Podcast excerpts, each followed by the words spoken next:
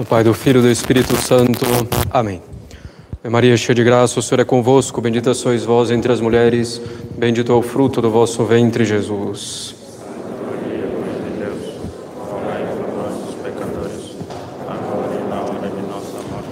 Podem sentar-se.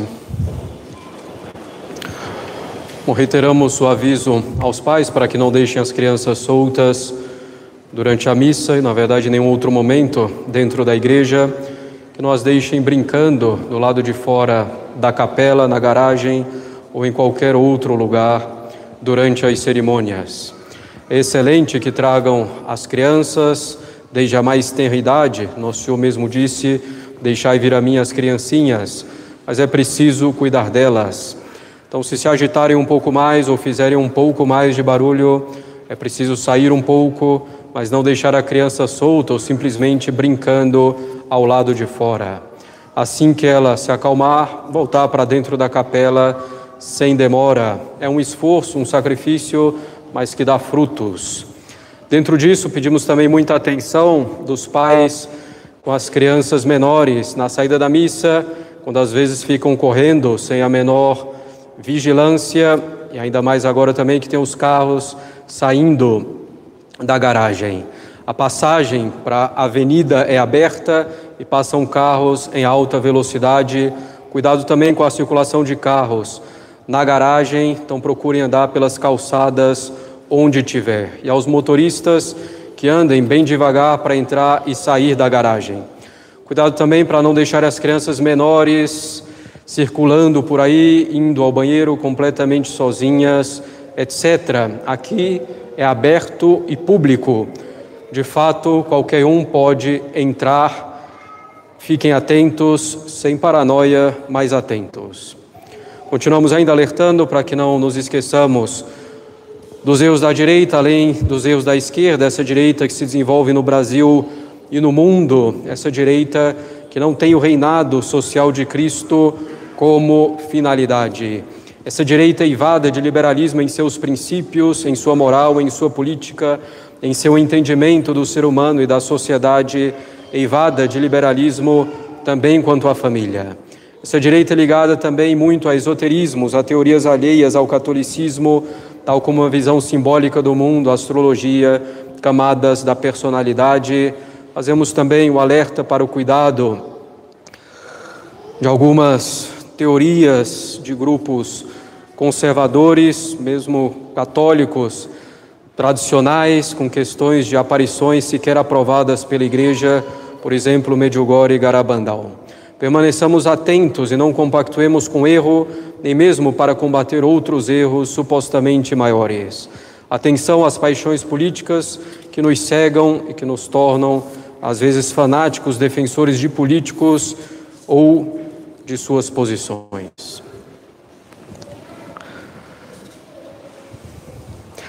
Caros católicos, o tema do Evangelho de hoje é a tentação de nosso Senhor Jesus Cristo. Podemos dizer então que é a tentação. E se trata de tema importantíssimo em nosso combate espiritual. A tentação, caros católicos, é algo que nos provoca, que nos incita ao pecado. O ofício próprio do demônio é nos tentar para nos levar ao pecado. E faz isso o inimigo do homem por inveja do homem, pois não quer que permaneçamos na graça, na amizade com Deus, e faz isso também por ódio e orgulho contra Deus. Quase então se colocando no lugar de Deus ao nos levar ao pecado, fazendo-nos escravos seus. Porém, caros católicos, nem toda tentação vem do demônio. São Tiago apóstolo diz que cada um é tentado por suas próprias concupiscências que os atrai, que o atrai e seduz. Podemos ser tentados também por outras pessoas, e na prática nem sempre é fácil distinguir quando a tentação vem do demônio ou de nossas más inclinações, dos nossos pecados passados. Em geral, considera-se como vinda do demônio quando a tentação é repentina, violenta e persistente quando não colocamos nenhuma causa próxima nem remota para que ela existisse, ou quando ela nos provoca profunda perturbação na alma ou sugere o desejo de coisas maravilhosas ou espetaculares. Ou ainda, provavelmente, essa tentação vem do demônio quando incita a desconfiar dos superiores ou a não comunicar a eles o que seria devido. Mas não são, no entanto, critérios absolutos.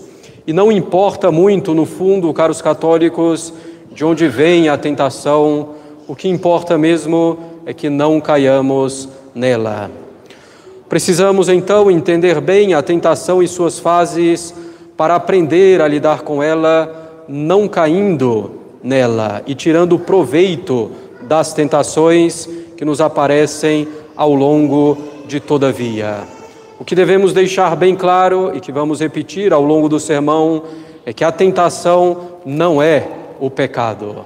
A tentação é precisamente aquilo que nos induz, que nos incita, que nos leva ao pecado, não sendo, portanto, ainda o pecado propriamente dito. A primeira fase da tentação é a fase que chamamos de sugestão. É a apresentação na imaginação ou no pensamento do pecado. E essa imaginação ou pensamento são involuntários. Vem a imaginação ou pensamento sem que queiramos, sem que desejemos. Ainda não há pecado aqui, pois o pecado é um ato da vontade. O pecado é um ato voluntário.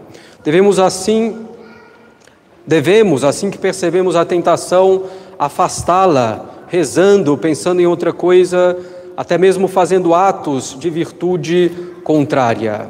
Se somos tentados a nos rebelar contra o superior, devemos fazer um ato de submissão.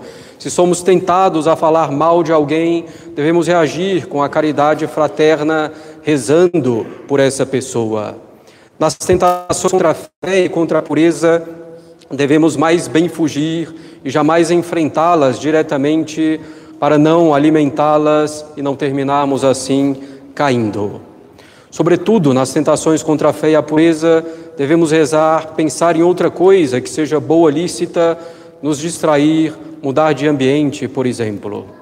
Se diante da tentação que percebemos não reagimos, já começa aí a haver a negligência no combate à tentação e, portanto, algum pecado ainda que leve.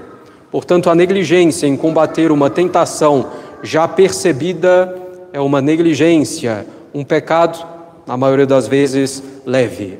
Se a imaginação pecaminosa ou pensamento pecaminoso forem voluntários, já não teríamos aí mais tentação e sim pecado é evidente, porque se trataria de imaginação ou pensamento voluntário.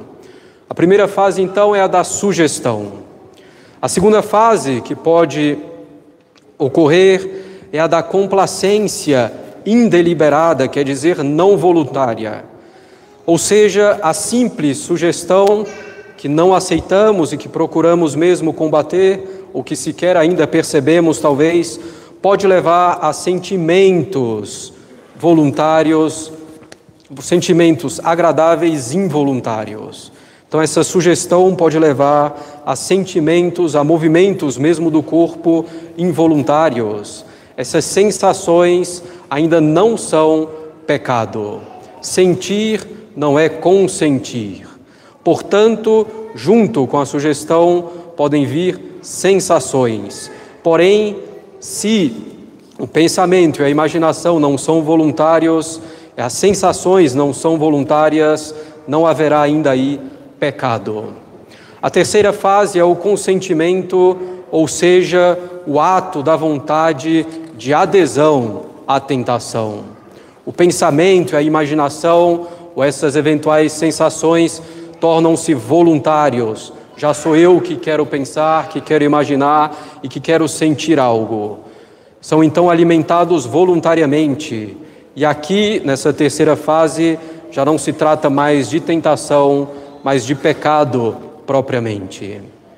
É bastante importante, caros católicos, distinguir tentação do pecado para não nos tornarmos escrupulosos, para não acharmos que é pecado o que de fato ainda não é pecado.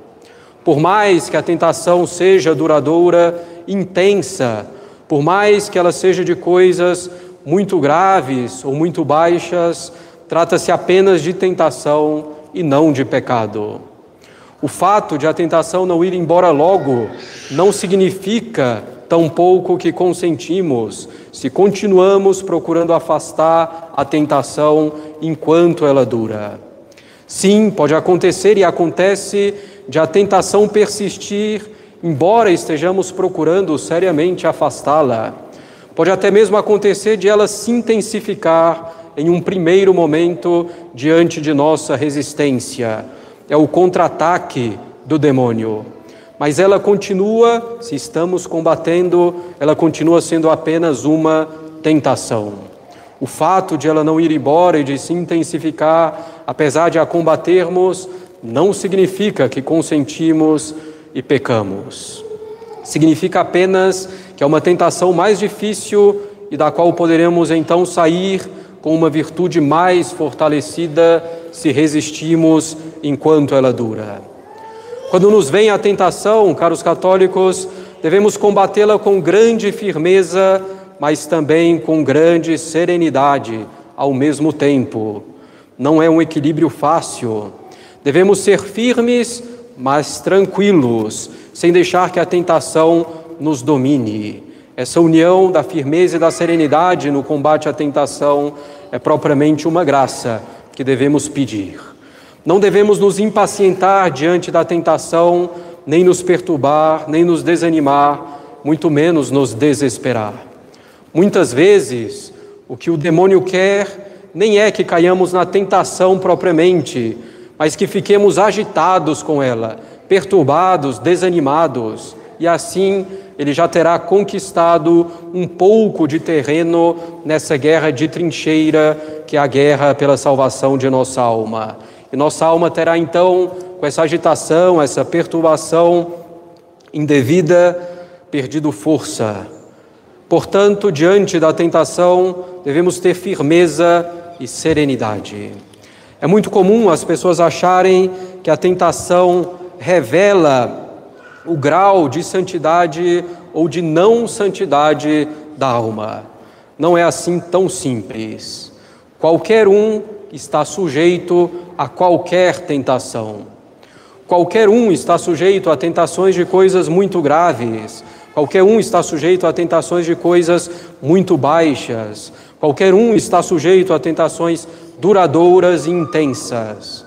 Claro, quando nos vem uma tentação, convém Bom, primeiro devemos, claro, resistir, em seguida convém refletir para ver se de alguma forma a provocamos, para ver se de alguma forma causamos ou cooperamos para que existisse essa tentação. Por exemplo, com nossa imaginação solta, com nossa curiosidade, expondo-nos à ocasião de pecado por não levar uma vida de oração e assim por diante. Sim, precisamos ver qual a nossa parte nessa tentação e o que devemos melhorar para evitá-la no futuro na parte que nos cabe. Porém, caros católicos, a tentação pode vir sem que tenhamos feito nada para que ela existisse. Isso é plenamente possível. E temos a prova na vida de alguns santos. Por exemplo, santos ou santas que tiveram tentações sérias contra a castidade sem que tivessem jamais cometido sequer uma imprudência contra a pureza durante toda a vida. A tentação, portanto, não reflete necessariamente o estado de nossa alma. Devemos fazer a nossa parte para não provocar as tentações, se ainda assim elas vierem, combatemos com firmeza e tranquilidade.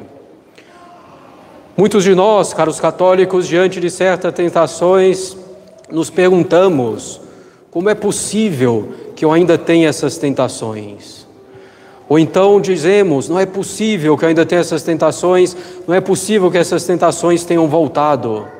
E então nos exasperamos, ficamos às vezes indignados com nós mesmos, às vezes achamos até que Deus é injusto por permitir tal tentação, o que seria blasfemo se realmente fosse algo pensado. Desanimamos, desesperamos e caímos na armadilha do demônio. Isso é uma reação orgulhosa.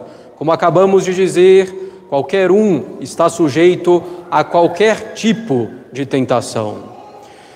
E de fato, caros católicos, a tentação, como já mencionamos, é uma dupla armadilha. A primeira armadilha é a tentação ela mesma.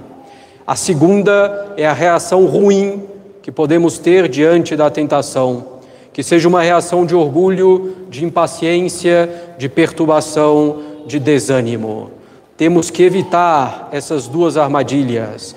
Para evitar a primeira, temos que ter firmeza no combate à tentação para evitar a segunda armadilha da má reação, temos que ter serenidade nessa firmeza.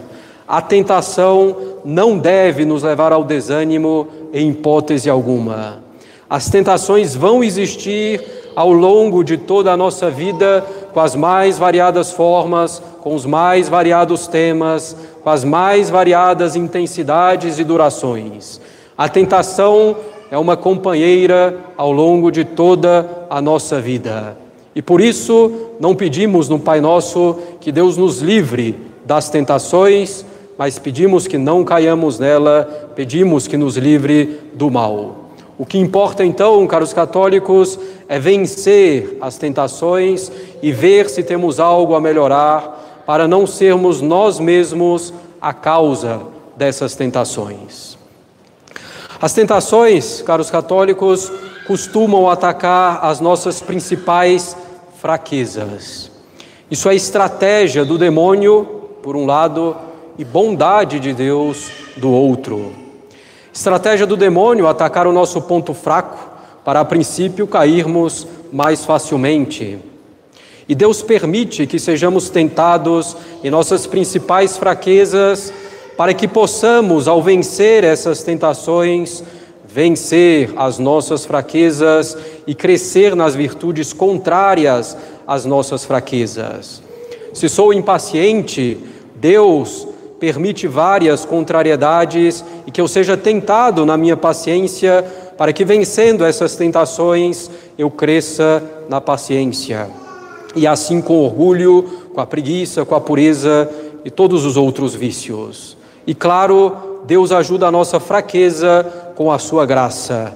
Deus não permite que sejamos tentados acima de nossas forças, mas não das nossas forças solitariamente ou naturalmente, mas não permite que sejamos tentados acima de nossas forças, ajudadas com a graça dele.